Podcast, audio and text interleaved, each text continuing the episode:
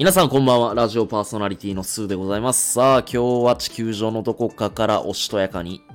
お送りしていきたいと思います。はい、えー、本日10月22日金曜日、現在時刻は午後10時50分になります。花の金曜日ですね。緊急事態宣言も、えー全国的に上げて、そして飲食店も、えー時短営業が、えーちらほら解除されてきつつあるので、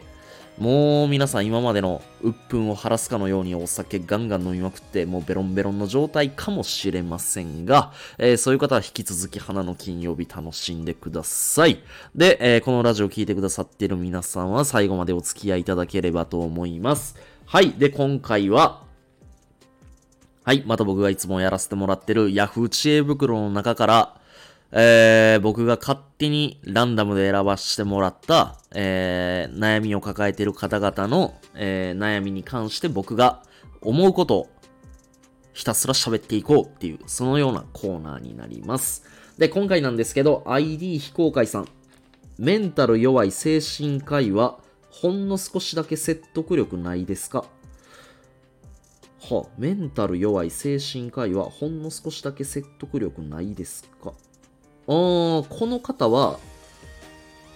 メンタルが弱いんだけど自分は精神科医をやってますっていうことでいいのかな。で、メンタルが弱い患者さんたちを相手にしてるのに自分自身がメンタルが弱いってなると、やっぱりそこに対して自分が患者さんに対していろんなアドバイスを行うことに対して説得力がなくなるっていうことを悩まれているんですかね。うん。あのー結論から言うと、えっと、めちゃくちゃ精神科医の先生に向いてるんじゃないかなっていうふうに思います。うん。っていうのが、まあ、例えば、僕もメンタル弱い人にどうやったら強くなれますかとか、いろんな相談を受けたり、で、ここ最近も、メンタルを強くするためにはどうしたらいいですかっていうヤフー知恵袋の、えー悩みから僕が勝手に抜粋して、えーどこかの機会で、ラジオで、あのーメンタルを強くするための方法っていうものを、あの喋らせてもらったんですけど、えーこの方、精神科医の先生でメンタルが弱いっていうことなんですけど、基本的に精神科医に来る患者さんっていうのは、メンタルが弱くて、そしてメンタルが落ち込んで、そして悩んで、それをどうにかしてほしいっていうことで、先生の元に来られると思うんですけど、そもそも先生がスーパーポジティブな先生で、お前悩むなよとかもうとりあえずもうランニングしてジョギング走りまくってもう体力ヘロヘロになるまでやったら嫌なことは忘れるわいみたいな、そんな解決方法だけペラペラ喋ってさ、そしてなんかあの薬処方して終わりやったらさ、なんかちょっと違うやん。うん、だけど、精神科医の先生がメンタル弱かったりすると、そもそも患者さん自体がメンタルが弱いから、どういう形でメンタルが弱くなっていったのかとか、どういうところで悩んでしまうのか、えーどんな時にメンタルが来るのかっていう、その気持ちに共感してもらえると思うんですよ。うん。あのーもちろん精神科医って、まあ、病院だから、あのー精神が安定するための、あのー駆け込み寺っていう言い方をしていいのかな？あの薬処方してもらえたりとか、あのそういうメリットがあるんだろうけれど、でもそれ以上にやっぱ、人間なんでね、悩み事に関して、やっぱりまず共感してもらえるっていうこと。これはやっぱり嬉しいんじゃないかなって思う。僕も当然人として悩んだ時に、自分の悩みに対して頭越しに、お前そんなことしてる場合ちゃうやろとか、お前何してんねんみたいな。まあ、もちろんそういう風に言ってもらって、ああ、自分のこと叱ってくれてありがとうって思う気持ちも芽生えるんだけど、やっぱりまずは自分の今の心の弱さに対して共感してもらえるっていうのは、人としてやっぱり嬉しいことだと思います。で、あ、この先生めちゃくちゃ分かってくれはるわ、みたいな。うん。そういう風に思ってもらえると、また、えーその患者さんが一回元気になって、別のことで悩んで、えっ、と、どうしようかって悩んだ時に、また先生を頼ってくれると思うんですよ。だから、この方、えっ、と、多分精神科医の先生だとは思うんですけど、あの、全然説得力ないっていうことはないと思うし、あの、自分もメンタル弱いっていう部分を、あのーなんだろうな、どういうところでメンタルが弱いって感じるのかとか、メンタルが弱いなって思える時ってどんな時なのかっていうものを、その気持ちに共感してあげられる人が先生であったら、やっぱり患者さんは嬉しいんじゃないかなって思うんですよ。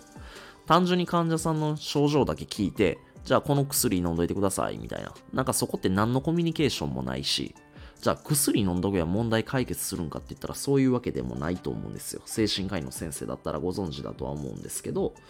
まあ、精神科に通う患者さんは、やっぱり自分の気持ちっていうものをカウンセリング、カウンセリングか。で、自分の話、ヒアリング、先生は行うと思うし、で、カウンセリング、で、そのヒアリングを通じて、あのー、いろんな患者さんの気持ちを知った上で、あの、いろんなコミュニケーションが取れると思うんですよ。で、そのコミュニケーションの時間で、やっぱり患者さんは安心もするだろうし、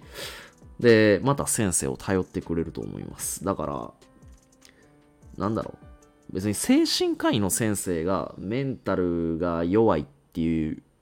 ことに関しては別にそんなにネガティブなことではないないんじゃないかなって僕は思います。うん。説得力がないってわけでもないし、うん、逆になんだろうな。めちゃくちゃ病んでる人の前で、あのー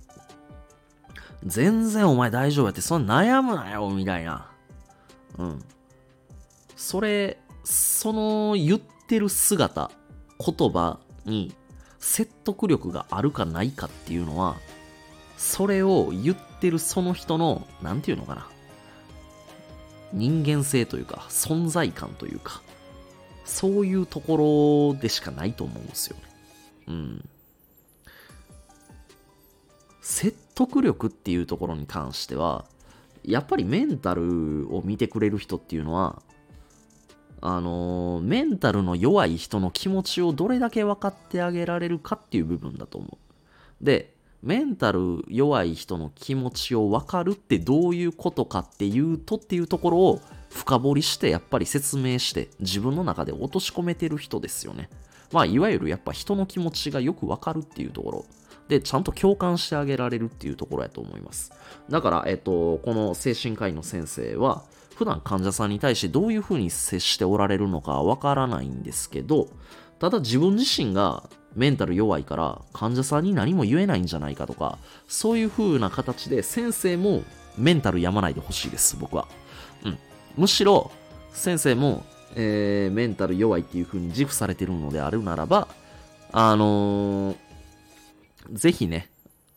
患者さん全員メンタル強す、強すぎて困りますっていう人はなかなか来ないと思うから、あのー、何かしらの形でメンタルがやられて、あの、メンタルがやられた結果、今自分こんな状態です。例えば、仕事が手につきませんとか、えー、なんだろうな。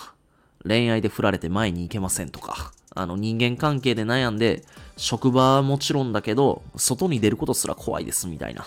うん。そういう人たちの気持ちに対して、あの、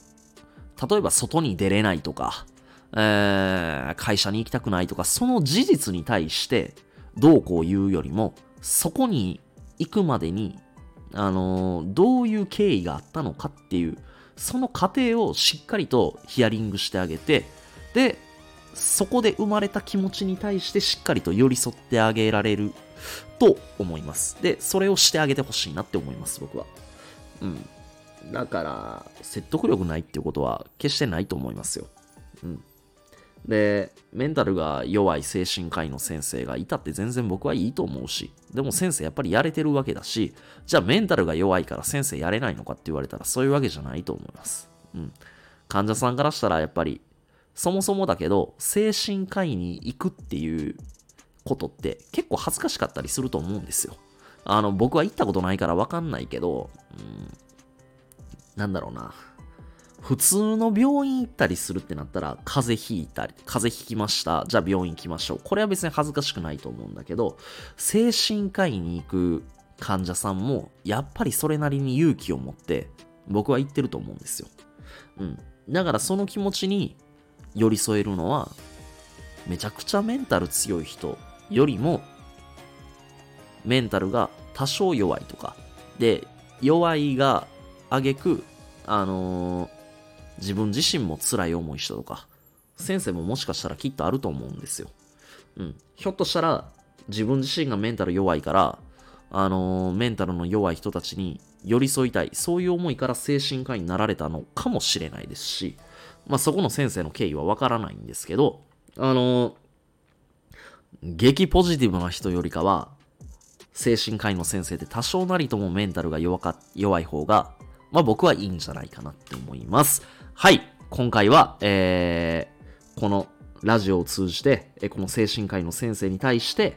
あのー、僕なりに思うことをお答えさせていただきました。えー、で、僕のラジオの方では、えー、メンタルだったり、まあ、人生観、まあ、生き方っていうものを、ラジオで僕が好きなように自由に喋っております。えっ、と、またその URL も貼っておくので、またいつでもね、僕のラジオ聞きに来てくれたら嬉しく思います。それでは、え最後までご清聴いただきまして、ありがとうございました。先生も、あのどういうことでまた悩まれるのかっていうのを僕にシェアしてもらったり、教えてもらったら嬉しく思います。で、あのー、患者さんの気持ちにめちゃくちゃ、あのー、寄り添ってあげて、で、今回僕が喋らせてもらったこと何か一つでもいいヒントになれば嬉しく思います。で、気持ちの弱い方にしっかりと寄り添えるような、そんな先生に僕自身になってくれたら嬉しく思うんで、一人でも多くの患者さんを救ってあげてください。それでは、えー、ありがとうございました。おやすみなさい。